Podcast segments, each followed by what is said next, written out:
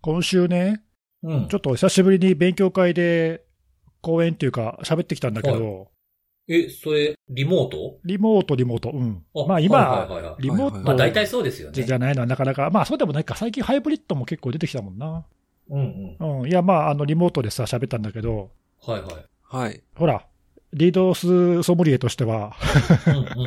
こ ここでしか言ってないけどさ、ん。はい。いや、い や、リードス攻撃のことをね、ちょっともう皆さんにももっと知ってもらおうかなと思って、うん。まあ30分くらいそういう話をしたんだけど、はいはい。いや、それでね、ちょっと嬉しかったことがあって、うん、あの、講演の冒頭でさ、ほら、あの、知ってると思うけど、いつも僕、自己紹介のスライドで一番下に、ポッドキャスト書いてるじゃん。うんうんうん。セキュリティのあれってのやってますって言って。はいはいはい。うん。で、そこで、あの、最近はリモートになったんで、あの、毎週、辻さんとピョーカゴさんとやってるんですよ、みたいなことを、よかったら聞いてねって言ったら、うん。そしたらその公演のチャットでさ、私聞いてますっていう人が何人かコメントくれてさ、ええええええ、すごっ。おー嬉しい。毎週楽しみにしてますとかさ、書いてくれて、いや、めっちゃ嬉しくてさ、もうすっげえ大ファンですとかさ、いやまあちょっとそこは最後はちょっと、すちごょいっですねと盛りすぎたけど、 うまあまあ、そん、そんなぐらいの感じで、こう、俺には見えて、なんかね、あの、そう喋る前だったんで、すごい嬉しくてさ、ああ、嬉しい、すごい励みになります、ありがとうございますって、一応講演でも言ったんだけど、改めんて、うんあの、ははいい、はいもしかしたらこれね、聞いてる人の中で、あそうですよねん聞いてくれた人もいると思うんで、ありがとうございました。うんうんうんあのもしええあの、聞き逃した方は、今もう YouTube で公開されてるんで、よかったうらん、後で見てみてください。優勝ノートにリンク貼っときますんで。あ、そうですね。よかったら見ていただければ。いや、なんかね、こう、いろんなところで、ね、なんかほら、僕らで3人でやるセミナーとかでもさ、うん。リスナーさんがね、はいセミナー聞いてくれたったりとかさ、そうなんですうよ。ん、なんかあちこちにいるいるから、嬉しいよね、なんかうね。ん。そうですなんねか。、ちょっとずつ増えてるんですかね聞いてくれてる。どうだろうねもしかしたらああ、どうなんちょっと未だに何人ぐらいの方が聞いてらっしゃるのか全然知らないっていうね。そうなんですよ。あの、僕も把握してないので、誰も把握してないっていう。誰。もそうで、も、あの、少なくとも、このコロナ前の、毎月やってた時と比べて、うんうん。毎週に変わってからは多分確実に増えてると思うよ。あおーおそらくそうですね、やっぱり。うんんあそういう感ありがたことです感じはする。ブログとかもね、あの、定期的にというか、ちゃんと1日1回ぐらいのペースで出してると、どんどんどんどんやっぱり、訪問される方増えてきますか多らね。分同じだとうん。思う。あの、1ヶ月に1回だと忘れちゃう人もさ、毎週だと結う構ん習慣で聞いてくれるって人多いし、うんうんうん。いや、ありがたいですね。スパンが短い方が続けやすいっていうことなんですかね。やっぱり忘れにくくてね。そうだね。続ける側も聞く側もそうかもしれないね。ああ、でも確かにそれは思いますね。なんか、何でもそうですけど、うんこう、な中身が何かとか、どういうふうに伝えるかっていうことももちろん大事なんですけど、その次ぐらいに大事なことっていうのは多分ね、続ける、やり続ける、出続けるっていうことの大事さっていうのはね、僕あると思いますね。確かに。う。うんん。そうですね、確かに。まあ、一週間、一週間に一回できてることが自分でも未だにびっくりしてますけどね。いや本当ですよね。あれ、そういうのってあんまり続かないタイプだっけそうでもなくないいや、そうそうそうそうそうでもないですけど、なんかこう、 そうそうなんていうのかな、こういややってみて思ったのは、やってよかったなっていうのはすごくありますよ。ああ、確かにね。うん,、うんやっぱこう、なんかさらっと流すようなネタじゃなくて、これ、どんなネタがいいかなって考えながら見るっていう、なんていうんかな、こう、ふらふらこう、なんとなく散歩するんじゃなくて、例えばカメラを持って何かを撮るっていう目的を持って散歩すると、まだ見る目が変わってくるじゃないですか。おおなるほど。うん、それと同じで、うん何かこう、一つネタを何か話をするっていう観点を持ちながら、こう、フィードを見るのと、なんとなく自分が勉強したりとか、その世の中の流れについていくために見ようって思うのとでは、全然違うと思います。あーなんかちょっと珍しく、例えが分かりやすかった ね。いつも悪いみたい。珍しく。いつも悪いみたい。確かに分いかりややいやすかっいた。や。まあ、いつもにそうそ増しうそて、う、いつ分もかりにやすまかっしたてでね。す。はい。はい。はい。煙に巻かれたみたいな感じ。そうですね。 ええそうですか。まあそんなね、ええ感じで勉強会参加されたみたいですけど、僕は逆で、あのー見ましたよ。お二方は見ましたか何を何をこですのかポッドキャストでもちょっと触れましたけれども、はい。あのー IT メディアのアーカイブ配信。ああ、自分たちのやつうん。いや、見てないです。あーうわはい、見て い。ないですね。登録したちゃん と。登録してないです。一生見られへんやないか。それいや、ちょっとさっきね、登録しようと思ったら、あの、もう受付終了してました。そりゃそうだろう。ってわ言ってかってるもマん。ジですか。でも、なんかね、アーカイブ配信見れるようにもっていう登録もしたらいいのにね、あれ。あ終わって終わってからうん終わってから気づく人もいると思うんだでからすっよて。ことあでー、まあ確かに確確かかににねうね。ん。うん。そうそうそうそう。オンラインで開催するのはそれもありかもしれないね。ありやと思いますけどね。ありだと思いますね。うん。そうそう。それをね、あの、見たんですよ。あの、あな見ましたか何日間ですかねい ?5 日間あるんでしたっけあれ。全部でね。そうだね。一週間ぐらい。うん結構一長くやっ週てました間もんみたいねな。。5日間あって、あのもう、楽しみにしてた、い一番楽しみにしてたやつを見ましたよ。もう、いの一番にこれ見ようって決めてたやつがあって。おううん。あったんすか、そんな推しのやつが。はうい。んあのーセキュリティリサーチャーズのお三方が出 てるやつを。自分たちじゃねえかよ。 なんすか、それ。なんだそれ。つなぐ鎖、立つ鎖、言うて ね。あのもうええわ喋った、喋ったありましたけ ど。はい。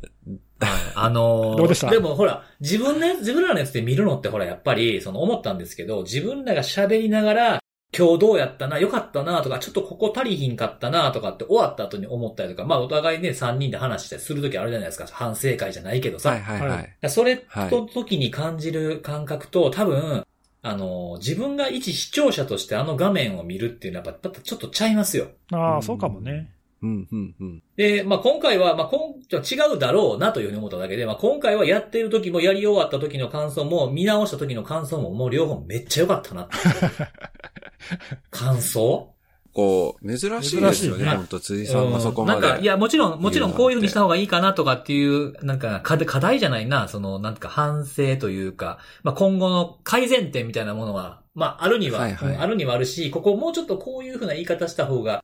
良かったなとか、あとは時間の配分、もうちょっと考え直した方が良くなるかもなとかっていうのとかはあるけどね。あるけど、まあ、ここ最近で、まあ、ほん過去のやつはちょっと自分で見直してないの回もあるけど、いや、ちょっと良かったですね。なんか、上手くなってると思うおーやっとじゃあ、あれですかね、3人な。のうん。息が合ってきたっていう。ようやくようやく、なんか、ようやく長なんいな。長いかやっ、たでもな、なんかみたねいな。、このポッドキャストのか数を重ねてるっていう効果出てるように思いました。あ、まあ、そそれれは。は、それは絶対ありますよ。うんうんなんかこうそれは絶対ありなまんすていうよの。かな。こう、は、なんか、測り合いみたいな、距離の測り合いとか、いお前行くんか行かへんのんかみたいなのも減ってるし、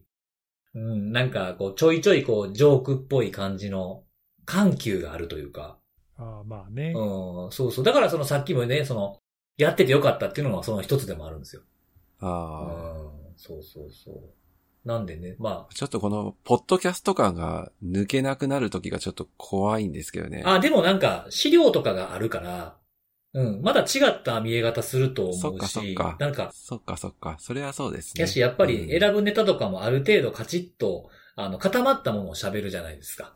はい。今週あったこれとかって、先週あったこれみたいな感じの話じゃないから、まあ多分違うとは思いますよ。僕もポッドキャスト、毎週自分のやつも聞いてますけど、でもちょっと違う感じがしましたね。そっかそっか。それならよかったですうん。はそうい。そうそう。でね、まあそんな、えー感じだったんですけど、その IT メディアのそのセミナーを見てくださった、多分これリアルタイムに見てくださった方だと思うんですけど、あの、セキュリティのあれのハッシュタグをつけて、ツイートしてくれてる方がいらっしゃいました。嬉しいね。ありがとうございます。で、あ。まあ IT メディアのやつとても良かったですと。おうで、あのおーこれは僕らも自分でやり喋りながら気づかなかったなって思ったことなんですけど、看護さんが真ん中にいるはずああ、はいははいい。。あ、まあ、これ見てない方はいにいましたねはいわかるように説明すると、まあ、視聴画面で見ると、左に僕、で、えー右に、えーネギスさんがいて、で、真ん中の上部に、あの、スライドが映ってるんですね。はいはい。で、そのスライドの下、あつまり僕とネギスさんの間に、あの、看護さんの、えツイッター Twitter のアイコンのやつかな、のイラストを貼り付けて置いてある感じなんですね。そうね構。成で言うと。はい。真ん中にね、あの、遮るための、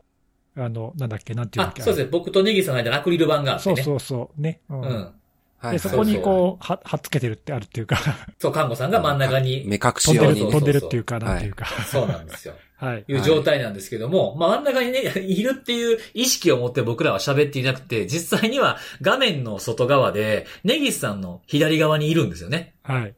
うん。なので、あの、はいネギスさんは、その、看護さんと喋るときに、あの、左手向いて、うなずくし、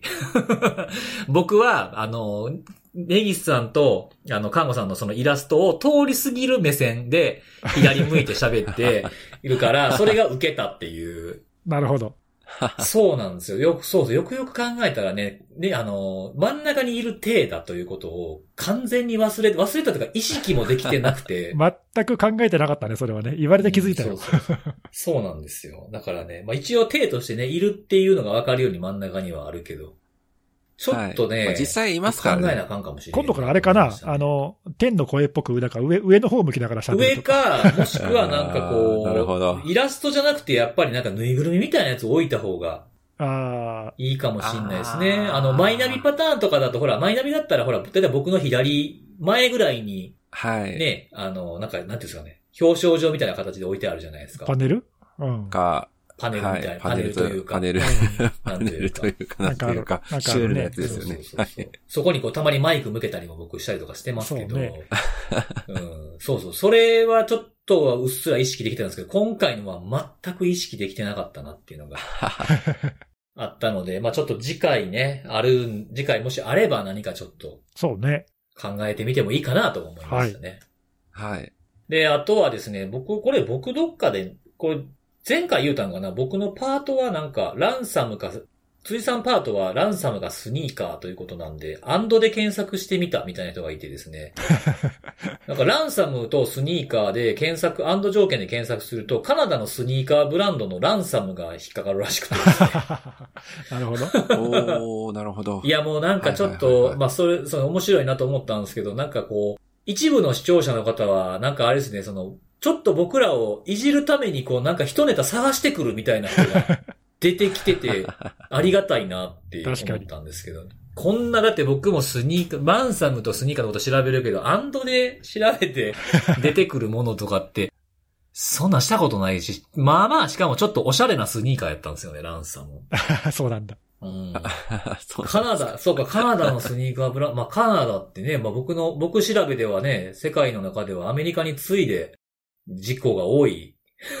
ランサム事案が多い国なんでねね、。ランサムウェアにゆかりの地じゃないですか。ゆかりの地やなと思ってね。なんかはいいやーこのランちょサっムっていうブランドが、なんか変な煽り受けてなかったらいいですけどね。とね、ちょっとこのポッドキャストのリスナー有能すぎんいや、本当そうです。素晴らしいなってう。確かにいやーすごいなうん本当プロですね。はいははい。であと、まあ、最後のお便りなんですけども、あの、前、前回かな、なんかパスワードのランキングの話をしたと思うんですけど、漏洩してるパスワードのランキングい。。確か、はい、ついさんがそ紹うそ介うしそたう。そこでは、高高弘弘ってなんで高弘やがこれ上位に来てんねんみたいな話触れたんですけど、うん。まあ、原因はこれではないですかみたいなお便りがあって、ほあのー少し前なんですけど、えっと、去年かな去年の今頃、えー2020年の12月8日に、あの、LDH っていうところが、その EXILE トライブステーションオンラインショップっていう EXILE の、あーあった。はい、オンイラインショップのやつで、不正アクセスによってクレジットカード情報流出に関するお詫びとお知らせっていうリリースが出ているんですけど、これあの、影響を受けたお客様最大44,663名のクレジットカード情報が、というふうなものなんですけど、まあこれでも、流出したクレジットカード情報みたいなところには、名義、えー番号、有効期限、セキュリティコード。これあのアプリが改ざん、決済処理のプログラムが改ざんされてるんで、セキュリティコード保存してなくても盗まれるパターンの事故だったんですけど、まあこれ以外は漏れてないって言ってるから、どうなんですかねなんかもしかするとう。。パスワードは入ってないわけでしょそうなんですよ。入ってないんで、うんまあ、直接的には発表内容通りであれば、まあ、違うのかもしれないンなあということなんですけどね。まあ、ちょっとわからないですけど、まあ、関連性があるのかないのかわからないですが、まあ、こういう少し前の情報です、これかもしれないよっていうのを教えてもらったので、ちょっと紹介させていただきましたありがとうございとます。はいい。うところです。はい。ということで、えー、お便りは以上なんですが、そろそろじゃあ、いきますかえー、いつもの通り、セキュリティのお話をですね、していくいきます いっちゃううん、誰なんにか最近これやってなかったなと思って、ね。誰に聞いてるんですか行くみたいなやつ。ああ、そうかそう か。そうそう思い出してやってしまったんですが。はい。誰からいきますかはい今日僕からじゃあ、はい。行きます。はい。ランサムかスニーカーですかどうぞどうぞ。違う違う違 う違う。スニーカーあの、れスはニーカーのランサムとスニーカ話じゃないよ。あまあ一瞬、一瞬ちょっとしようかなと思ったけど、や っぱやめとこう。ぜ、オールカットされてしまうかもしれないですね。今今日は。はい。で、僕今日ご紹介するネタはですね、えっと、IPA が、えー、この、つい最近、12月の8日に出したニュースレターの話を、えー紹介しようかなと思ってるんですけど、で、どんなニュースレターかというと、まあ、アンケートと取りました、その結果こんなでしたっていうふうな内容を、えー紹介してくださってるやつなんですが、えー全国の中小企業に勤務する、えー従業員1000名に対してサイバーセキュリティに関するアンケートを行いましたと。おうで、まあ、どんなことを聞いたかっていうのが、大まかに4つぐらいに分かれてるんですけども、えーサイバーセキュリティに関する、まあ、トラブル、あと、えー情報管理のルールについて、えー従業員の、まあ、個人の、えーサイバーセキュリティトラブル。多分前者のやつが、まあ、その組織のトラブルなんですね。で、まあ、個人でどんなことがありましたかみたいなトラブルの話が3つ目。で、4つ目が、えー業種別、えー職種別のサイバーセキュリティトラブル発生率みたいなものをアンケートを取って、えーレポートにまとめてくれてる PDF で配布されてるやつなんですけど、この内容がまあまあちょっと面白いなと思ってうん。紹介しようと思うので、まあちょっとかいつまんでね、いくつかはい。紹介しますけども、まああの、冒頭のところではですね、これ過去3年間で、えーサイバーセキュリティ上の事故やトラブルを経験しましたかっていうふうに聞いてるんですね。おうで、発生したというふうに回答したのが1000名中、えー、10.5%。意外と少ないなっていう感じは僕はしたんですけど、まあもしかしたら知らないとか、気づいてないとかっていうのも、いやはいで。もこれ多分大企業でやったらもっと割合多いんじゃないかな。あ、かもしれないですね。ただ、なんていうんですかね、こう事故起きてるけど、これ個人に聞いてるので、自分は知らされてないとかっていうケースももしかしたらあるかもしれないですよね。公表してないものがあるんで。まあそうだね。うんそうそうそう。っていうのがありまして、はい。で、その実際に見舞われた事故やトラブルっていうのはどんなもんですかみたいなことを聞いてるんですよ。うん。で、1位はウイルス、並びに、えーランサムウェアによる、これ多分ピンとけえへんと思うからランサムとウイルス併記してるんだと思うんですけど、ウイルス、ランサムによる被害っていうのが、その10.5%のうちの、えー複数回答で41%の方が、この1位でこのウイルス、ランサムウェアっていう被害っていうのを回答されてると。なるほど。ほうほうほう。あ、まあでもウイルス、ランサムが圧倒的に多いんだ。うん、そうなんですあ。ここでランサムがそ出うてそうるそわうけですでね。、 2位。2位も、2位がね、一気に下がって23.8%なんですけど、ほう。何やと思いますなんだろう。どんなやつやと思いますええまあ1位がウイルス感染ってくるやつですからね。ウイルス、ランサム、まあまあ、ウイルス、ランサムってウイルス迷ですけ惑ど。メー これルとに、か。違うか。あフィッシングフィー、ッシンこグれとか2位がね、フィッシ2ン位グがね、2つあるんですけど、同じ23.8%なんですけど、二つ。うん、1つは、そのさっきちょっと触れ、ちょっとかすった感じかな。取引先を装った偽メールによるウイルス感染っていう、ちょっとこ小分けにされてるんですけど、ああ、それも結構ウイルスか。そうそうそう。で、もう、もう一つ、もう一つあるんですよ、もう一つ。何いやー、これはもう二人ともあれやな、その IT メディアの僕らのセキュリティリサーチャーのお三方のやつを聞いてないからピンとけえへんねんな。ああ、なるほど。セミナーに出てきた話なんだ。ええ予期せぬ IT 基盤の障害に伴う業務停止です。なるほど、なるほど。なるほど。はい。この間のあーセミナーでね、ままさに取り上げたネタですね。うん。そうなんですよ。はい。おだからおー言ってました情ね。報ともこの間のセミナーで話したやつが上位ですよ。あー 確かにしてるわ。ねね知ってた大大事なことだから取り上げてるんだからね。そうなん ですよ。だからその、ええその話をしたから僕今日一番に喋ろうと思ったんですけど。ななるるほほどどね。はい。で、意外や、意外やなって思ったのは、にあの、偽サイト誘導っていうのがあるんですけど、偽サイト誘導による金銭または情報漏洩の被害って、まあいわゆるフィッシングみたいな。うんうん。っていうのはもうちょっと上かなって思ってたんですけど、4.8%で、まだまだ少ないかなっていうあ感あ、じそうなんだ。へえ。でしたね。まあもしかすると海外拠点とか取引先のアカウントが乗っ取られてみたいなものでクラウドが狙われるみたいなのがあって、ベック来るとかっていうのはあるのかもしれないですけど、まだまだこの回答は少なかったですね、この中では。うー。うんん。まあ BEC、ベックに関しても、まあ、おなんかね、すごいでかい会社とのと大きな金額の取引が多いから、もしかするとそういったものっていうのはあんまり来にくいっていう傾向があるのかもしれないかなってとこですね。はい。はい。で、えー、そこからそのサイバーセキュリティトラブルに関する発生件数っていうのも聞いてるんですけど、これ過去3年間、2018年、2019年、20年、21年、21年は1月から10月までっていう、ちょっと短い期間で撮ってるんですけど、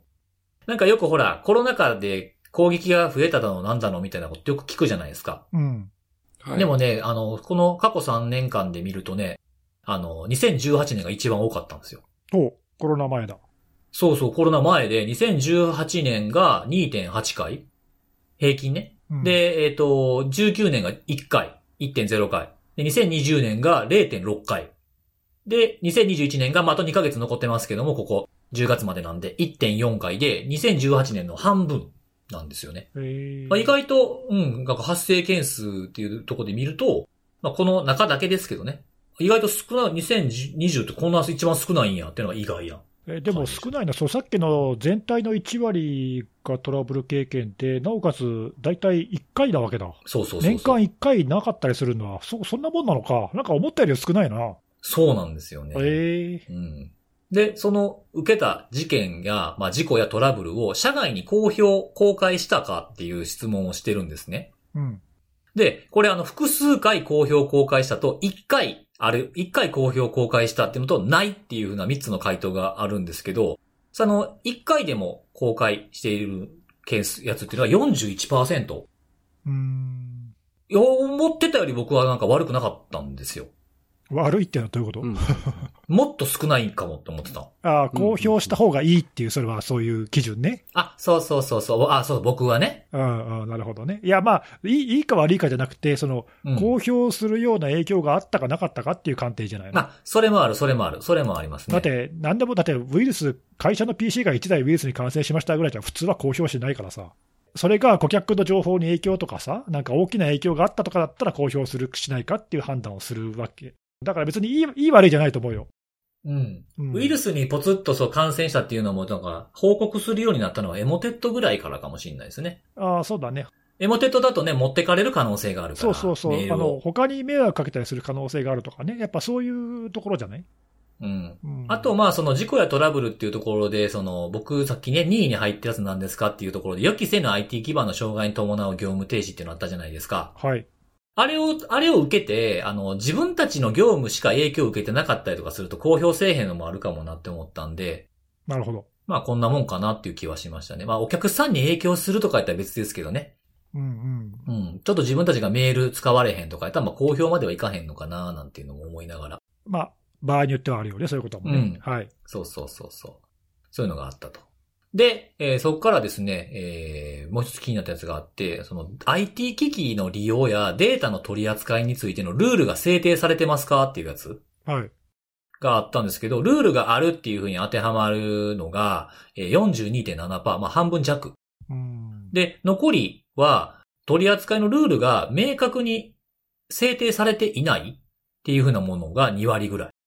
全体のね。このあたりはもしかしたら企業規模でだいぶ変わるかもな。そうですね。で、もう一つその36.9%を占めるものが、取り扱いについてルールがあるかをわからないっていう、不明っていうのがあったんですよね。だから周知徹底がうまくいってないケースがもしかしたらここに含まれるかもうん。まあでも、しれないなっていうふうに、わかんないってないのと同じだよな。うんで、そんな中で、ルールを違反した人いますかっていうのを聞いてて、ここ結構面白いなと思ったんですけど、その、じゅルールがあるというふうに回答した人たちのうちに、過去3年間であなたはルールの違反をしましたかっていうふうに聞いてて、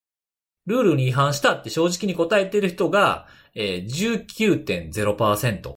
おうまあ、その、どんな、まあ、19.6でもそのうち内訳あるんですけど、に、あの、日常的にルール違反してるとか、定期的にルール違反、定期的にルール違反ってどんなルール違反なんやろ パスワードの、パスワードの変更ででぐらいしかあんま定期的ってあんま聞かへんけど、ルール違反定期的に犯すって月一なんかあんのかなみたいなね。わかんないですけど。定期的なパスワード変更をしないみたしないと。か。通知が来ても。。まあ、あれだろうね。よく、あの、その、定期的に、まあ、毎月あるような定例業務で、うんうんうん。その、やんなかったうの。ん、ルール違反のことを分かっていて、はいにこう日常的にそういうふうにやってるとかっていうのは、まそうですね。あ、あるんじゃないのそれは。うん。多分ね。そうですねん。だってほら、あの、前にさ、漏洩起こした、あの、いまだにちょっと言う言っちゃうけど、年金機構のやつとか、はいはいはい。あれだってルール違反だったわけでしょ2015年のパスワードつけてなかった問題とかってことそうですそかう、ね。ああいうのははいだからいくらでもあるんじゃないの多うんうん分、うんうん。定期的かどうかは分かんないけどさ。 うんうんまあそうですね。ここから見ると、まあその、い、あの、過失だけではなく、過失っていうのはまあありま、まあありますけど、その違反、分かっててやっちゃう違反っていうふうなものは、まあ、まあ2割ぐらいはそういうものが発生するもんだっていうことを見越しとかない、見込んどかないといけないなっていうのがここから、なるほど。はい、思えるなとで、まあ、どういう違反があるのかっていうことなんですけど、まあ、どういう違反があるかっていうのが分かれば、ルール変えるなりなんなりして、それをなくすことももしかしたらできるかもしれない。テクノロジーで解決できるかもしれないっていうのもあるかなと思ったんで、ここ見てみたら、1位は、えー複数の IT 機器や端末でインターネットサービスで同じパスワードを使います。24.7%。パスワードの使い間違いが1位でございました。なるほど。はい。で、2位が、えーっと、同じような23.5%なんですけど、パスワード等の適切なセキュリティ対策を講じずに個人情報をメールを含むインターネットで送受信っていうふうな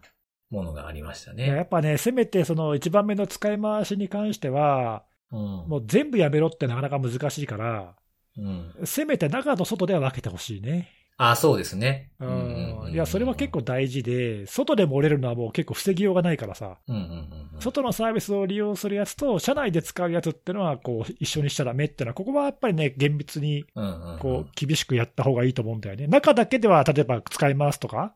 うん。外外だけで使いますってのは、まあ、完全になくすのはちょっと難しいかもしれないんだけど、まあ、影響を受けなくするっていう範囲を区切るという意味ではね。そう、そうなの、そうなの。影響範囲をね、こう、く区切って、こう、そこだけに閉じ込めるっていうのはやっぱり結構重要なポイントかなっていう気がするんだよね。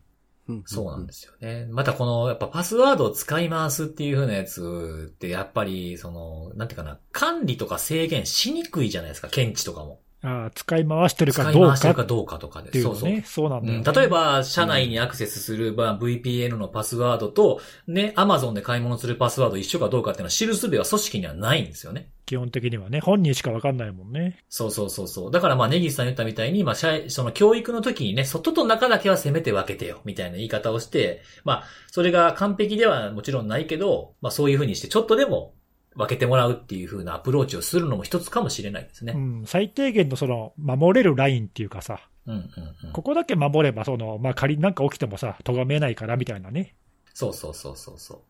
まあ、なんかいい、いいところ、ちょっとでも良くするためには、どっかを緩めてみるっていう考え方も大事かなって思いました。はい。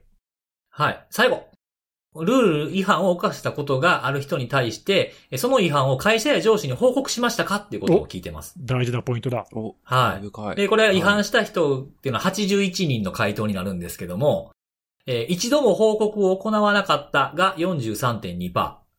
えー一部のみ報告を行った39.5%、すべて報告を行ったは17.3%。 え、じゃあ、半分弱は言ってないってことか。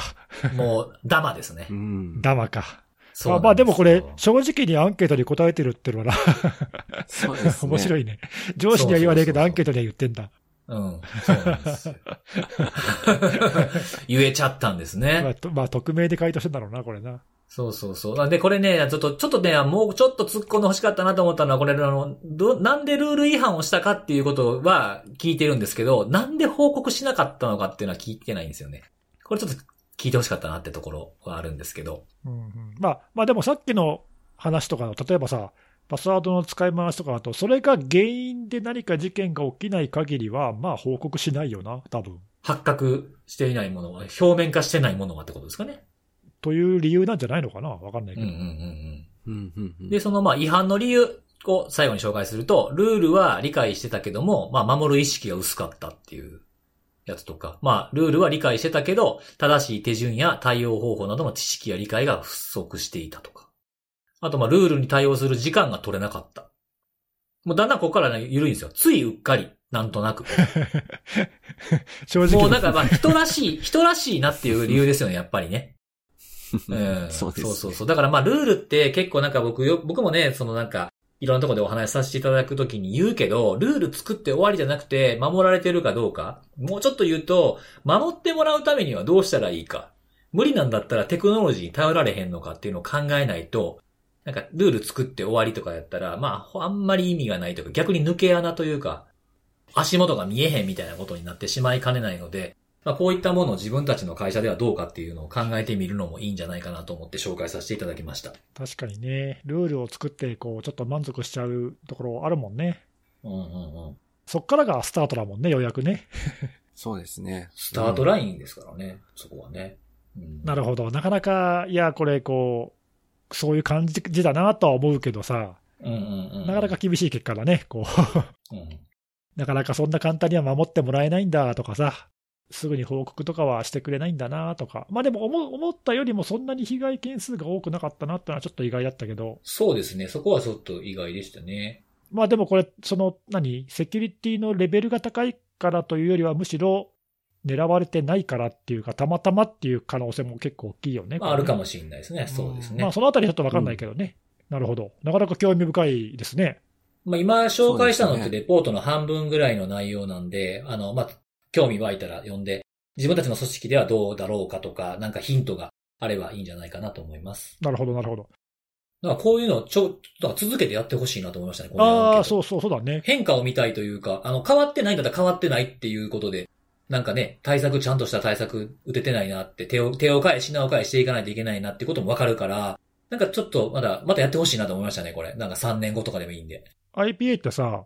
セキュリティ意識調査とか、毎年やってる調査とか、ああ、やってあまるすけね、どそういこうのの今回のやつってのは、これ今回初めてなの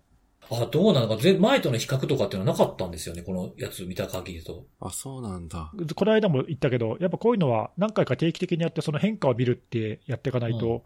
はい。良くなったか悪くなったか分かんないし、うん。ね、そうたまたまですね今回だけちょっとイレギュラーなて結果が出てるっていう可能性もあるからねそう。そうそうそうですね。そうはい。うんはい、ありがとうございといまうす。感じでした。はい、ありがとうございます。とはい。いうことで、じゃあ次は、えー、ネギさん行きましょうか。はい。じゃあ、今週はですね、IoT のボットの感染活動の話をしようかなと思います。うーまあ、僕はあの、ここ数年 IoT のボット結構調べてるんだけど、で、今週たまたまだけど、えー、フォーティネットっていうところが、2つの記事をちょっと公開してて、まあ、それがいずれも IoT のボットの話なんで、ちょっとその内容を簡単に紹介したいなとはいはい、お願いし思まいす。ます。はい。で、その2つのうちの1つ目は、これハイクビジョンって読むのかな中国製の IP カメラの脆弱性を狙った感染活動について報告されていますと。うんで、これは、まあ、CV でいうと2021の36260ってやつなんだけど、えっ、とね、脆弱性としては9月の18日に、まあ、公開されたんだけど、そのタイミングでは、まあ、詳しい中身は出てきてなくて、で、それから1ヶ月ちょっと経って、10月の終わりくらいに、ひっそりとこう、プルーフ・オブ・コンセプトのコードが、おう攻撃コードがね、公開されましたと。うんうん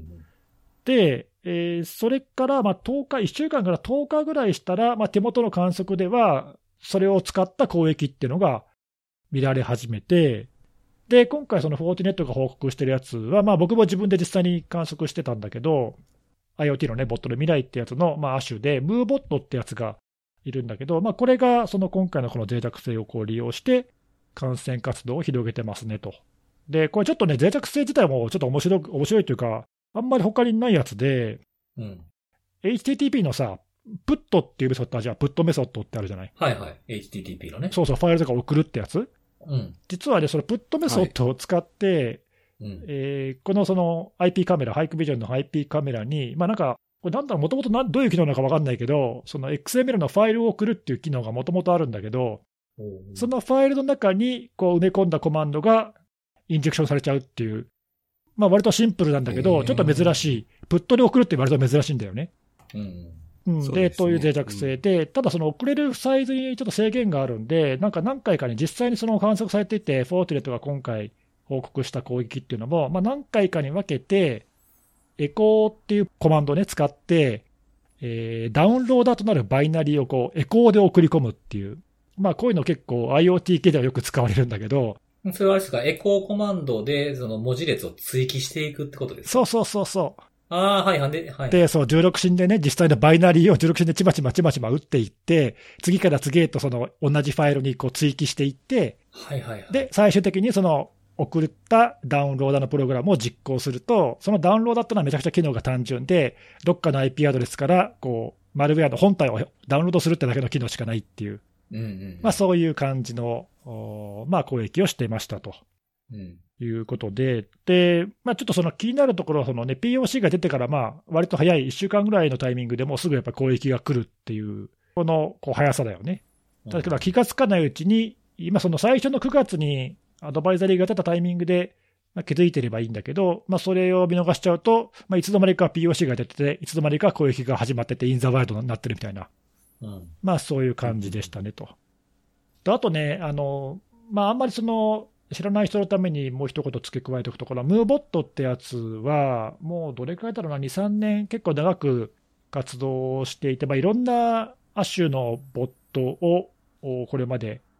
作って完成させてるんだけど、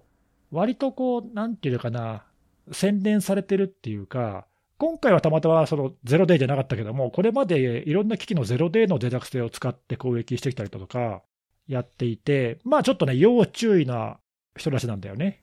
うんちょっと尖った感じなんですね。尖った感じ。うん、で、ゼロデーとか使われちゃったり、まあ、今回みたいな、そのいきなりその POC が出たやつをまあすぐ取り込んだりとかっていうと、ほら、他の人たちよりも先んじて感染できるから、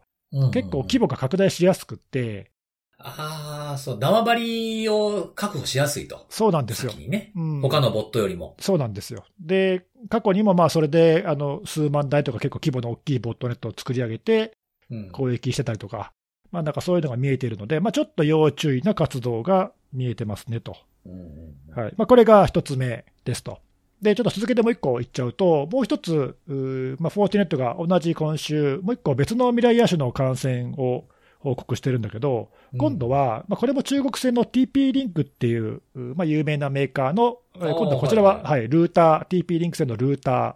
が対象ですと。で、えっ、とね、CVE でいうと、2021の41653っていうのがついてるんだけど、こちらはもう結構ほやほやで、先月11月の12日にアドバイザリーが出て、で、この時はそのアドバイザリーと同時に、いいプルーフ・オブ・コンセプトのコードも公開されてましたと。うんうんで、こっちもね、コマンドインジェクションで割とシンプルなんだけど、こっちは、これもよくある感じなんだけど、ポストメソッドを使って、まあ、2つ、1回目のポストメソッドでコマンドを送って、2個目で実行するみたいな、まあ、そういう感じなんだけど、ポストメソッド2つ送るだけでコマンドインジェクションができちゃうっていう、まあ、非常にシンプルで攻撃されやすいというか、狙いやすいやつですと。で、こちらも、リリース POC が出てから1週間からこちらもやっぱ10日ぐらいで、実際に攻撃が観測され始めて、で、今度はまた別の攻撃者グループで、ダークネットとか、あるいはダーク IoT とかって、まあ、セキュリティベンダーが呼んでいる攻撃者がいるんだけど、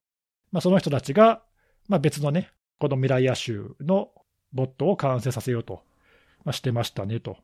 いう感じで、こちらの方は、まあ、その今言ったポストの中にコマンドを埋め込んで、で、TFTP で、えー攻撃者のサーバーからボット本体をダウンロードしてきて実行するみたいな、うんまあ、そんな感じでしたと。いうことで、まあ、ちょっと種類は違うんだけどね、まあ、そういう感じ。で、ただね、こっちはさっきのムーボットという方の攻撃者と比べると、まあ、ちょっと洗練度合いが下がるっていうか、おうこの人たちもまあ割と長いこと活動してるんだけど、最新の脆弱性への対応スピードってのはまあ確かに速いんだけど、うんで、それでそのセキュリティベンダーも結構注意して、いろんなこう注意喚起とかしてるんだけど、あの僕が見ている限りだと、結構その、なんだろう、エクスプロイトコードの品質が甘いっていうか、うんうんそのプルーフ・オブ・コンセプトで公開されている内容では結構細かい条件書いてあるのに、それを無視してるとか、ああ、そう。なんか。ね、うんあのこれ、このコードでは成功しないなっていうようなコードも結構散見されるのね。うん。なので、まあなんかこう、まあちょっと言い方あれだけど、何あの、スクリプトキリ的っていうかさ、とりあえずコピペして使ってみてるけど、実際にこれが成功するかどうか、これ多分検証してねえんだろうなっていうああ、、もうなんか数打ちゃ当たるみたいな。そういう感じ。じ。そうそうそう。だからうん一個のこう、検体の中にたくさんのエクスプロイトを詰め込んだりとかさ、やってるんだけど、一個一個の質はあんまり高くないっていう、そういう感じあね。あ。なので、あの、まあ、攻撃者グループとして見た場合の脅威度は、先ほどのに比べると、まあ、一段下がるっていう感じ。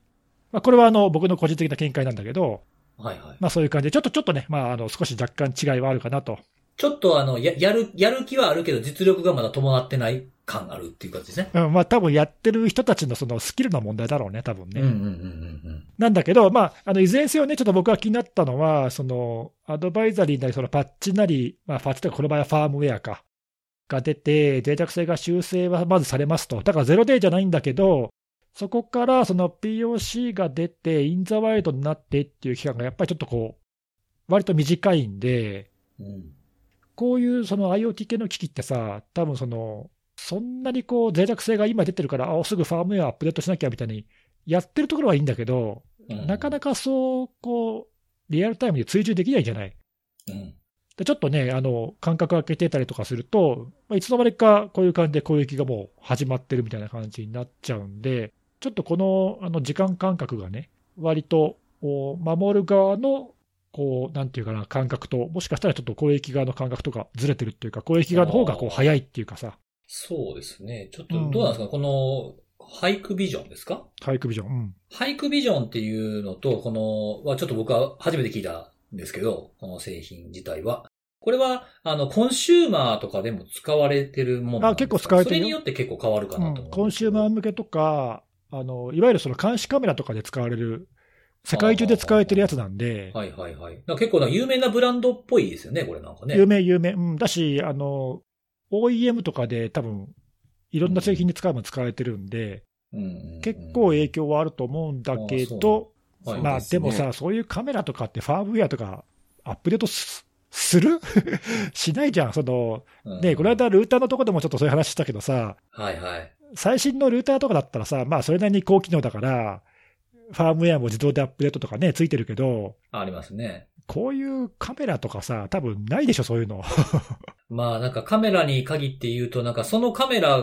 が、えっ、と、どういう範囲で見られてるのかも把握されてずに置かれてるカメラもあるレベルですからね。ああそうそう、だってインターネットで普通に公開されてたりとかね、監視カメラの映像をそのまま見えちゃうとか結構あるもんね。そうですううんん。そうそう、まあそういうレベルなんで、まあ、知らず知らずのうちにこう感染してるやつが、まあ、かなりいるんじゃないかなっていうう、んまあそういう感じ、ちょっと実際その、じこのハイクビジョンの脆弱性に該当する機器が世界中でどれくらい使えてるかよくわかんないんだけど、うん。まあでも相当数いると思う。まあそうですよね。まあそんな感じですね。まあなんでちょっとこういうのが、こう、まあ今回今週たまたまその、フォーチュネットさんが2つ報告してくれたんだけど、まあこういうのって本当にこう、次から次へと起きてるんで、なんか切れないなっていう感じで、うんうんこの後そのね、攻撃までのそのスピード感っていうのも意識しないとダメだなっていうのを、ちょっと今週改めて思いました。いや、なんかボットネットをずっと長らくネギさん見てるじゃないですか。なんかそうだね、もうだいぶ長い4、5年ぐらいかな。なんかね、その、何でしたっけ、えっと、一緒に大阪でね、この3人で勉強会させていただいた時のネギスさんの出し、出し物もボットネットでしたもん ね、その頃かあら。あ、コロナ前でリアルに向こうに行った時のやつね。そうそううんうんうん大阪、新大阪の駅前でね、あの、勉強会やらせてもらったじゃないですか、リサーチャーズナイトみたいなやつ。懐かしい、そね。の時もね、ボットを結構詳しく調べてるネタ話されてたんで、まあずっと見てはるなと思うんですけど、なんかこう、僕自身はなんかそういうニュース見てるけど、あの、そこまでこう、深くは見てなかったりとか、めちゃくちゃ新しい情報のキャッチアップをすごく、あの、力入れてやってるわけじゃないから、ピンとこない部分があるんですけど、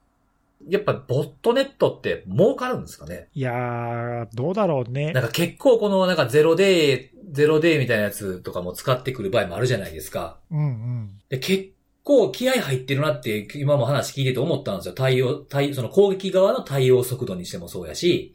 で、それによって、なんかい、我が先にっていうふうにやって場所を取るっていう、自分たちの領地を他のボットよりも多く取るっていう、こう、軍用割拠な感じなんですよね。そうそで軍用割拠ってことをやればやるほどやっぱり儲かるからが、頑張れるんだと思うんですけど、う。だろうね。うん、だからその辺のところちょっと気になるなって思いました。どれぐらい儲かってるんやろうとか、あと、うん、そうそうそう。そこら辺のその、エコシステムっていうか、攻撃者側がど、どどれ、どうやってそれをこう、回してるのかっていうのは、はっきり分かってないんだけどうん、うんうん例えばその、あの今話した、最初、1個目に話したムーボットとかって言ってるやつは、おそらくだけど、たくさんの、まあ、今回紹介したの以外にも、たくさんのボットを飼ってるっていうか、コントロールしてて、うんで、おそらくだけど、その裏っ側っていうか、表っ側には、リードス攻撃代行サービスがいるのよ。はいはいはいはい。で、えー多分そのサービスで、それなりに儲かってるんじゃないかなと。うん。それなんですね。まあ、ボットネットってほら、ついろんな使い方できるじゃないですか。まあ、わかりやすいのは DOS ですけど、まあ、DDoS もあれば、なんかこうメールを送る踏み台にするとかもできますしね。うんうんまあ、ただね、あの今日話したようなやつとかは、割とその IoT の主流のボットネットは、大体が DDoS 攻撃の機能しかほぼ持ってないのね。うん、うん、うん。で、あの例えばさあの、いわゆる APT っていう人たちがこう使ってるようなボットネットとかは、もっと高機能なんだけど、うん、うん。こういうあの未来の足とかって言ってるようなやつとかっていうのは、ほとんどもう攻撃の機能と通信する機能しか、通信ってのは攻撃者と通信する機能しかないのよ。ああ、すごいシンプルなんですすね。ごいシンプルなの。うん、なんで、うんほぼ DDoS 攻撃しかできできないのよ。あーじゃあもう DDoS で儲けてるって考えるべきかということですね。だからこの自分自身が何かそういうするっていう目的がないのであれば、まあ、おそらくだけど、そういうサービスで稼いでるんじゃないかなと。で、実際ほら、まあ、このケースじゃないけど、過去にね、そういった代行サービスって大規模なやつって適用されたときに、まあかなりのユーザー数がいて、すごい数の公益を毎月毎月やってて、で、相当数儲けてるっていうことは、まあ事実としてそういうのがあるんで、うんうんあの、うまくやれば多分金になるんだろうね。うん。うーん。だとう。思うけど、うん、そのあたりがね、ちょっとあんま実態がつかめてないっていうのが、まあ一つ問題だよね。そう。なんかどれぐらい儲かって、なんかどういう風な彼の流れなんやろうっていうのはちょっとね。気になったなっていう。な長らくある割にね、そこがこう、明らかにされてないことが多いので。そこをさ、あの、うんこの間の話だけど、断ち切らないとさ、鎖をね。うんうん。多分いつまでも続いちゃうんだよおね、ーこういうのね。だって金になると分かってたらいつまでもやるもんね。それはね、当たり前だよね。そうそうそう確そう。かに。うんはい。わかりました。ありがとうございます。はい。はーい。ということで次、最後、看護さんお願いします。はい。今回はですね、あの、私は、脆弱性の話を、あの、したいなと思ってまして、あのー皆さん、あの、ハートブリードって覚えてらっしゃいますかおー、懐かしい、ね。 2000 2014年でしたっけああ、そそうそうそう、なんかそんぐらいのやつ。で、なんかそのちょっと、ちょっとっていうか、もうちょっと後ぐらいに起きたあの、シェルショックって、はいはいはいはい。それも近かったよな。2015とかかな。はい。三つ目が来たんじゃないかと言われているやつがおそれぐらいの大きなやつが。ありまして、まあなんか10月にもあの、アパッチ HTTP サーバーで、なんか一悶着ありましたけど、うんうんあの、あれが霞んで見えるんじゃないかというような、あの、ちょっと今回は若干煽り気味にちょっと喋らさせていただいてますけどお、珍しい。はい。はい。多少、まあ間違ってても、いっかっていうぐらいの、まあ、あの、それぐらい許さ、まあ許してほしいなって思うぐらいちょっと注意を呼びかけたいというちょっと意図もあるので、あースピードを優先したいということですね。そうですね。まあ、あの、ちょっと今回この収録しているものが、あの、公開がおそらく月曜の夜とかになると思うので、はい。うん今からお話しする脆弱性、やばいと思っても、もしかしたらもうすでにあの、やられてる可能性があるかもしれないんですけども、おうまあ、あの、ちょっとその辺は影響ありなしも含めて、今後のちょっと動きとかも含めて、ちょっと注視が必要なので、えー、紹介したいんですが、あの、ちょっと前置き長かったんですけども、あの、アパッチが開発している、えー、ロギングライブラリーに、えー、アパッチ Log4j っていうものがありまして、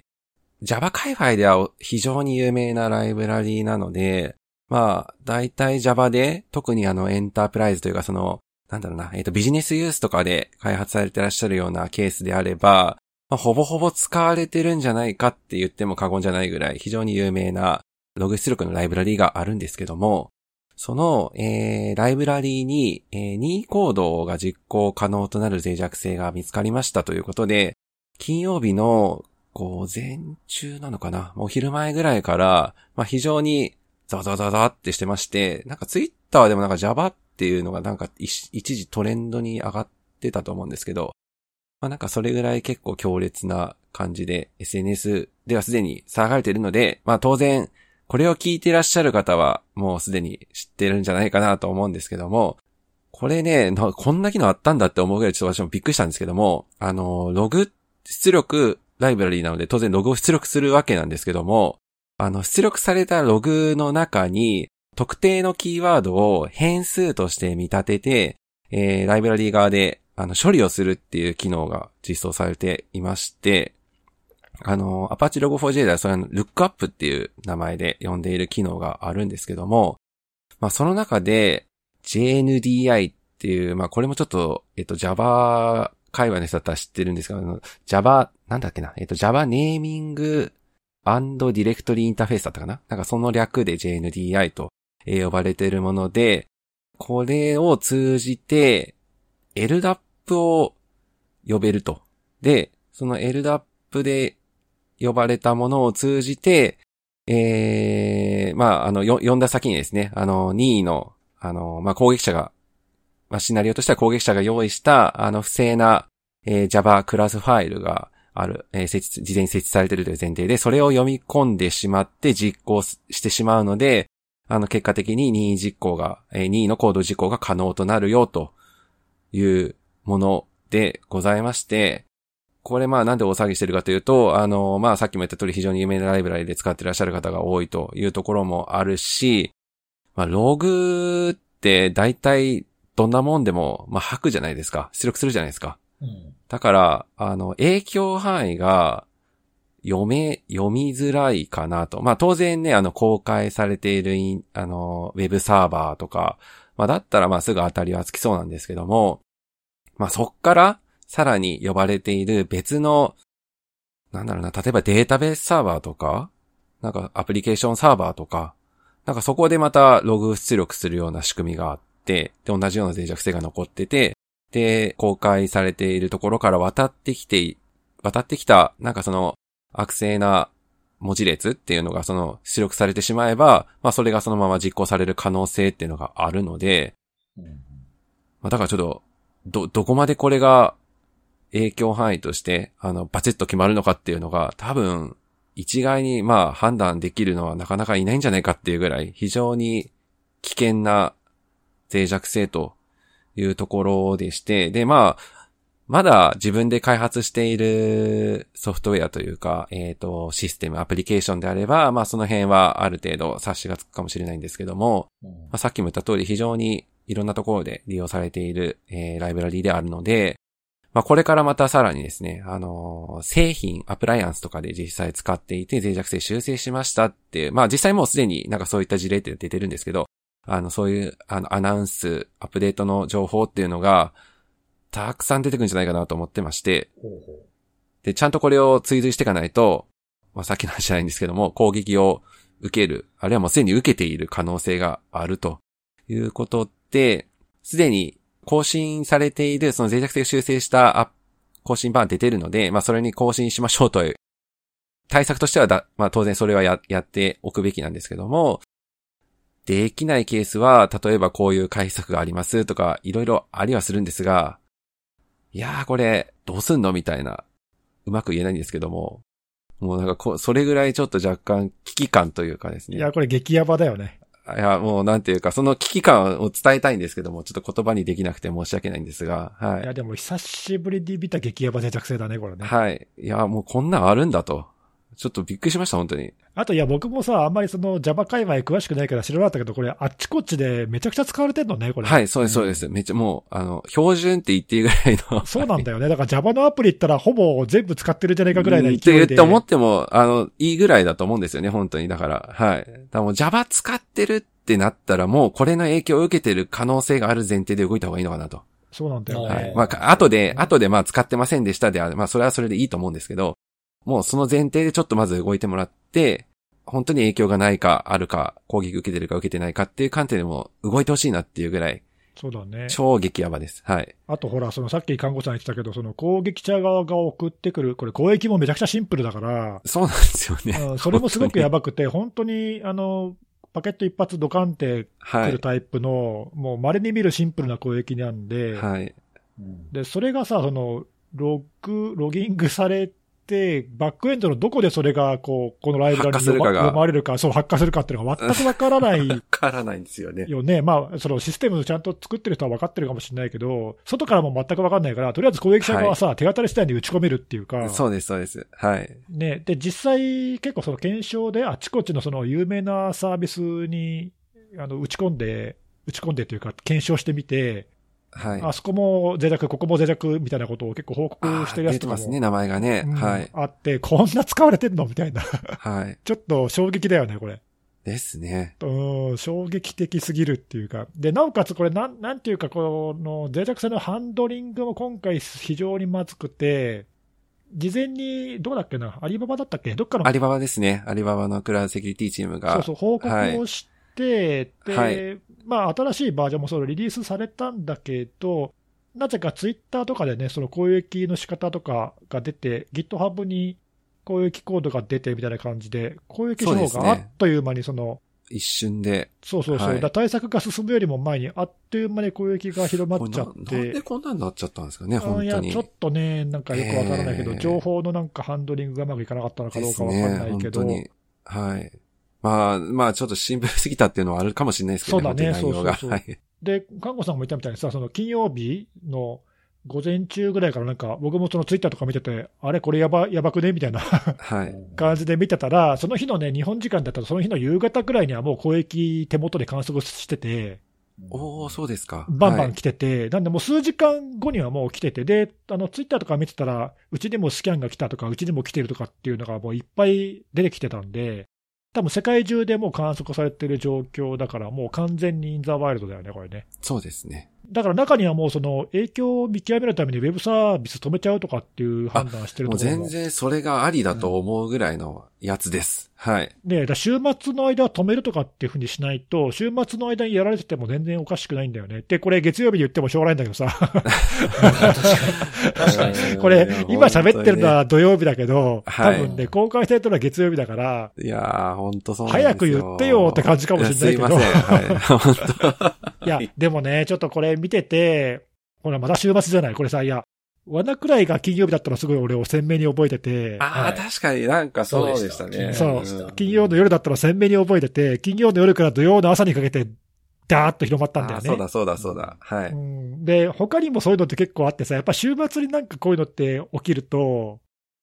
なんかね、週が明けた時にはもう、大体はい。終わ,、終わってるっていう か、もうあのー波が過ぎてるっていうか燃えたどころか燃え尽きてたぐらいのね。そうなんだよね。ね、はいっていう感じで、まあ、対応が後手に回っちゃうっていうかね、でなおかつほら、そのじゃあ、その週末取ろうがなんだろうが、緊急でなんとかしなきゃみたいな、こう、なんていうの、影響度の判断とか、さっき言った、じゃあこれは止めようとかさ、はいそういう思い切った判断がみんなできるだろうかっていうね、うん。それにこう値するっていうふうにさ、こう十分な情報を集めないと判断できないじゃん。いや、そうなんですよ。だから注意喚起とかもほとんど、まあ少なくとも金曜日の段階では、ほぼほぼ出てなかったんじゃなあの、内々ではね、ま、出回ってたかもしれないですけど。うん日本だと JP サートから今日出たから、そうですね。JP サートは、そうですね、今日付けでしたね。でも11土曜日出て日で。も見見ないでしょ、みんな。いやー そうなんですよ。あそうとなんです1ね日早ければなーって思うんですけど、はい。うーん、ちょっとタイミングが今回は良くなかったですね。ね、はいだから今回、まあ、今回に限ってかどうかわかんないけど、今回はそのツイッターだったり、そういったその割とその情報のスピードの速いところをきちんとウォッチできてたかどうかで、だいぶスピード感が変わったんじゃないかな。こういうのはやばい、本当やばいよね。で、脆弱性のその、さっき言ったね、影響範囲も広いし、はい。シンプルだし、はい。超、超どでかいよね。はい。もうなんか、あの、やばいよって言ってる条件がもう一通り揃ってるやつ。ういん。なんですよね CVSS10.0 だしね。やー、久々かもしれないですけどね、なんか、 こういうのでね。おー。久々だよね、これは。はい。なので、まあちょっと、あのーアップデートすればいいっていう状態ではもうすでにないので、あの、攻撃の影響を受けてないかという前提でアクションを、特に公開系のシステムをやってらっしゃる方は、そのように動いていただくっていうのが、まあ、まずは大前提かなと。なんか、はい今出てるやつとかだと、実際に攻撃来てるやつとかだと、なんかコインマイニング系のマルウェア感染だったり、なんかいろんなそういうマルウェアの感染をさせようっていうような動きとかがなんか見えてるらしいんだけど、まあそれが全部じゃないから、そうですね。うん、これだって、どんな攻撃者でも、こんな美味しい攻撃手法をほっとかないよね、多分いや、そうなんですよ。うん、いや、使えるうちに使っとこうって、多は分いみんなこの週末にやってると思うんだよね。で、なんかちょっといやらしいなと思ったのは、あのーさっき言ったその JNDI の機能で、今 LDAP って話をしたんですけど、他でもできないかって、みんなやっぱり、どんどん探してるんですよね。なんか DNS でできないかとか。そうそうそう。はい。いや、だから、なんか、あの、今出てる情報が100%もう完璧な情報だっていうのも、思い込んでアクションを起こすのもちょっとよろしくないなと思ってるので、確かにまあ本当に、はい。情報がアップデートされてないかとか、まあ、あの、基本危ないなっていう前提で、さっきは止めるって話もあったんですけど、まあ、なんかそう、そういう対策もありっていう前提で動いてしまっていいのかなと。いや、なんかこういう時に結構ね、対応スピードが分かれるっていうか、運そう命ですのね分かれ道っていうか。はい。はい。。 いやいやいや。いやー、なんか、その、脆弱性が出た時に、さっとパッチを当てられる体制とか、っ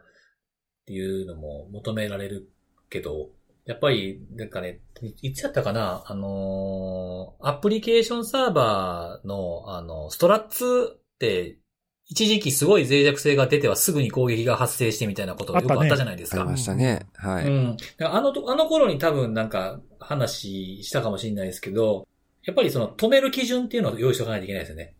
あらかじめね。システムを止めるっていう。はいはいはいはいパッチを当てるのを早くするじゃなくても、とにかくうぬも言わさず、システムを止める。誰の判断で、誰の責任で、どれぐらいで、みたいなものっていうのを用意しておかないといけないっていうのは、こういうの出るたびに思いますね。なおかつ、そのさ、まあ、ストラッツもそうだし、今回のやつもさっき、看護さんがそのシェルショックとかハートブリードとかと例えてたけど、うん。こう、その、数年に一回あるかないかクラスのどでかいやつじゃない。はい。そんなのめったに来ないからさ、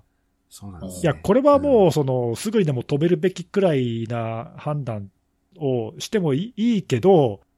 でもめったに来ないから分かんないじゃん、その、凄さ加減が。 確かはいにはいはいはいはいケ。ケースも少ないっていうのもあるしね、今までのね。うん例えばこの10年間さ、こういうのをずっと見続けている僕らだったら、うん。そのやばさ加減がこれと同じぐらいだとかっていうのが、はいはいはい。その専門家はね、多分すぐ分かると思うんだよ、これはすげえやばいとかっていうのがね、うんうんでもそうでなかったら、え、これそんなに深刻なのとかっていうのを、どうやってね、判断できるかっていうのを、いやー、これはちょっと難しいんじゃないかなって思ったね。確かにね。なんか Log4j って、そのなんか使おうと思って使ってないことの方が多い気がするんですよね。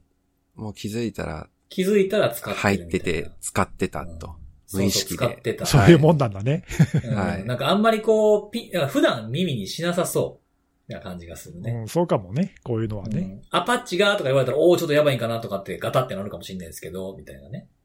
うん。っていうふうな思いましたね。はい。はい。はい。まあこれから多分情報がまた、そうですね。まだ、どんどんアップデートされていくはずなので、まあ、月曜日の時点でも、週末出てた情報が最新かどうかっていう観点でしっかり見直された方がいいかなと思います。。そうですすね。はいはわい。かりました。ありがとうございます。はい。はい、今日も3つのお話をしたんですが、おすすめのあれに入る前に僕がさっき間違った発言をしてたので、ここですでにもう訂正させてください。お、何ですあかの、2014年ハートブリードは合ってたんですけど、シェルショックも2014年でしたね。ああ、そうだったっけ僕多分10 15やったかなとか言っちゃったかもしれないですけど、14って同じ年でしたね。名前付き脆弱性が流行り始めたみたいな頃、そうそうそうそう。あなんかーいくつか他にもありましたよね。なんかその後もはいいろいろついたの出てましたもんね。そうはい今回のやつもなんか名前ついてるよね。ログフォーシェ今ル。回はログフォーシェルだシェルったでかすね。な。はい。はも。いうすぐ、シェルばっかりつけるのやめた方がいシいェと思いルます。好きですね、みんなね。はい。はい。ということで、えー、はい、気を取り直しておすすめのあれなんですけど、はい。えー、今日はね、食べ物を紹介するんですが、お、えー、去年ぐらいから僕食べて、買って食べてたんですけど、紹介したことなかったなと思って、最近ちょっと減らしてたっていうのもあるんですけどね。あの、紹介するのは、カークランドシグネチャーっていうところのマイクロウェーブポップコーンっていう、電子レンジでチンするポップコーンですね。おー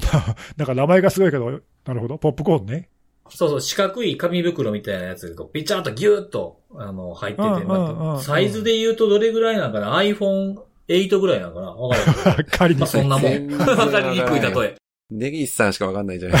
iPhone8 より大きいかもしれへんの。わかれへんけど、まあまあ、そんなもん。それをこう、電子レンジに入れて、えー、まあ、チンすれば、美味しいポップコーンがあってて、僕結構ポップコーン好きなんですよ、めっちゃ。あ、そうなんだ。へえ。あ そうなんですか。全然知らんかった。え、結構あれその映画館行ったり、こう、なんか遊園地とか行ったりしたら食べちゃう系ああ、いいコメントしましたね。もうまさにそれを今言おうと思ってたんですけど。あ、マジで。はい。あの、去年ぐらいからって言ってたのは、ほら、コロナ禍になっちゃったじゃないですか。うんうんうん。だから僕、はいコロナ禍になってから一回も映画館行ってないんですよ。あ、なるほど。はいはいはいはい。だから最後に映画館に行ったのは、多分2月、えっとね、1月ぐらいだったかもしれないですね。去年のだからギリギリ、はい。まだコロコロナは、コロナっていうふうに言われ、出てきてたけど、まあまだ蔓延してなかった頃ですよね、うんまだ。うん、はいはい。それは最後に行ってないんですよ。なるほど。うん。で、僕は、そのネギさんにさっき言ったみたいにね、僕、あの、映画館行ったら絶対ポップコーン買うんですよ。へえ。あの、しかもでかいやつ。あ、なんかすっごいでかいのあるよね。両手で抱えるようなやつ。 そうそうそう、あの、二人で食うんかみたいなやつを一個食べ る、全部。バケツみたいなやつでしょそうそうそうそうそうそ映画を見に来たんじゃなくて、ポップコーン食べに来う。ポたぐッらいプコのやーン、つそでうすそう、ね。半は分いポップコーンなんですよ、だから。はいはいはい僕の映画鑑賞の半分はポップコーンでできてるんですけなるど。ほど、なるほど。なんで、あのーまあ、それができないってことは、まあ、家で見るしかないじゃないですか、映画見たかったら。ちょっと、ちょっと時間ずれてからね、その有料で、要は有料か無料かは別にして配信されたやつを見ると。はいはい。とか、まあ昔のやつを見るとかっていうふうなので、映画館に行かんかったらポップコーンってなんかそんなに身近になくないですかあんまないよね。フラッとコンビニってあるかないかって言ったらない時もあるんですよ。コンビニで売ってんの売ってる売ってる。あ、売っポてッんプコーンのがですかうんあの、出来上がったやつね。えー。スナック菓子的なので売ってるんですよ。えー、見たことないやあ売っ。てるんだ。うん、結構あるんですけど、なんかそう、ちょっと味ついてる系が多いんですよ、なんか。あーなんかでもほら、映画館で買うやつって、なんかいろんな味のやつないある、キャラメルとかね。そうそうそうそう。はいうん。で、大体コンビニとかでバター醤油とか、そういうのがあるんですけど、僕はもうほんと酢の、酢のバターと塩だけ、みあたいなのが好あきー、ななんるですよ。ほど。さっぱり系がいいです か。もう、もう、キャラメルなんて持ってのほかなんですよ、僕は。ああ、そうですか。 うんなので、その、ちょうどいいやつっていうのがなかなかないし、やっぱり出来たてが美味しいんですよ。まあまあ、確かにね。ああ、それはわかる。はい。そう。それで、なんかいくつかね、こう、なんかなんていうんですかね、そういう四角くなっててチンし、袋がギューッとなっててチンしておやるやつと、あの、なんていうんですかね、こう、火にかけるやつもあるじゃないですか。ああ、あるある。フライパうンんみたいな形にしてポコポコポコポコ膨らんでいくやつ。それはやったことある。そうそう、そういうのもいろいろなやつを試したんですけど、僕試した中でやっぱ一番これが美味しいかな。あ、そうなんだ。えええーこれはもうこれを見ながら、もうなんか例えばプロレスか観戦をテレビでするときでも、あの、ポップコーンみたいな。ほ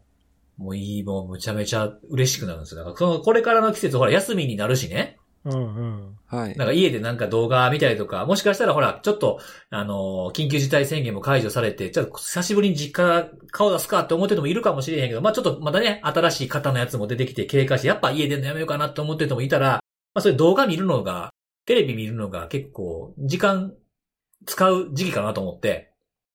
お供にと思って紹介させていただきました。おそれは、で、ちなみに、その、小難しい名前のポップコーンは、カークランドシグネチャーのやつですかね。はい。 どこで手に入るんですかアマゾンです。アマゾンですか。アアマゾンなんですけ。ど、アマゾンで、例えば、まあ僕とかだともう最低でも16袋ぐらいで買うんですよ。うん。えそれ、16、一袋で一食分ってこと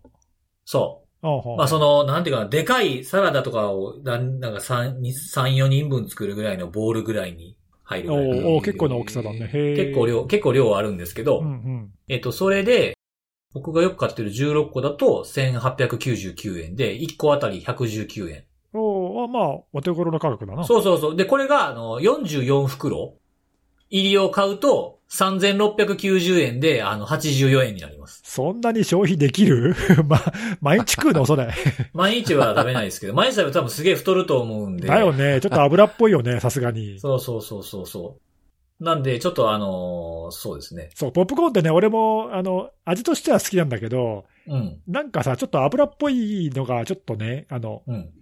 避け、避けちゃうっていうか、バターですね。そうそうそう、多バターとかオイルとか、なんかそういううん感じがさう、んうん分ねうんうん、うん。なんかちょっとこれ食べ過ぎたら体に良くねえんちゃうかな、みたいなああ、そうですね。気がしちゃって。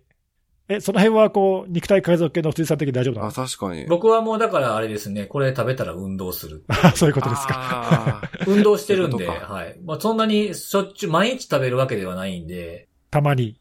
そうそうそうそうそうそう。だから、 ななんていうんですかね、その、プロレス見るときにちょうど、まあ、プロレス、例えばその6時ぐらいが結構多くて、おうたまにこう、まあ、大体基本的にご飯を食べながら見ることが多いんですよ。はいはい。はい。でも、たまにね、あの、日曜とか月の日みんな生活、あの仕事あるでみたいな時とかだと、今日とかもそうなんですけど、5時から始まってたりとか、おう3時とかもあるんですよ、たまに早い時とか。そういう時にポップコーンになするるほっどていうのにね。してるんで、そう。で、アマゾンだとそれぐらいで買えるんですけど、なんかネットで検索すると、コストコやったら1個34円ぐらいの値段で買えるっていうあ、そうそう。カークランドってコストコのブランドですもんね。あ、そうなんそうだ。そうそうそうそう、はいオリジナルのブランドなんですよそうそうねそ。うこんなん売ってたかなとかちょっと思いながあーそうなんらだ。そうだ、コストコで買うと、なんか、安い。1個34円ぐらいでで買えるっていう。まあ、数は何個 ?44 個なのかなちょっとわかんないですけど、半額以下ですよね。へえ。へーそうそうそうそう。見たなこんとでなか、ったこんなんうん。まあ、あとはあの、レンジでチンする時間、ワット数っていうのは結構大事になってくるんです けど。 そうなんだ。あの、これ難しいんですよ。ほんとすごく難しくて、いかに焦がさずに、焦がさないけども、弾けないやつを減らすことができるかっていう、あーチキンレースがかは始まるんですけど。チキンレースか。いはいやりすぎると焦げますからね。そうそうそうそう。だから僕の、僕んちの電子レンジだと、えっと、500ワットで3分半かな。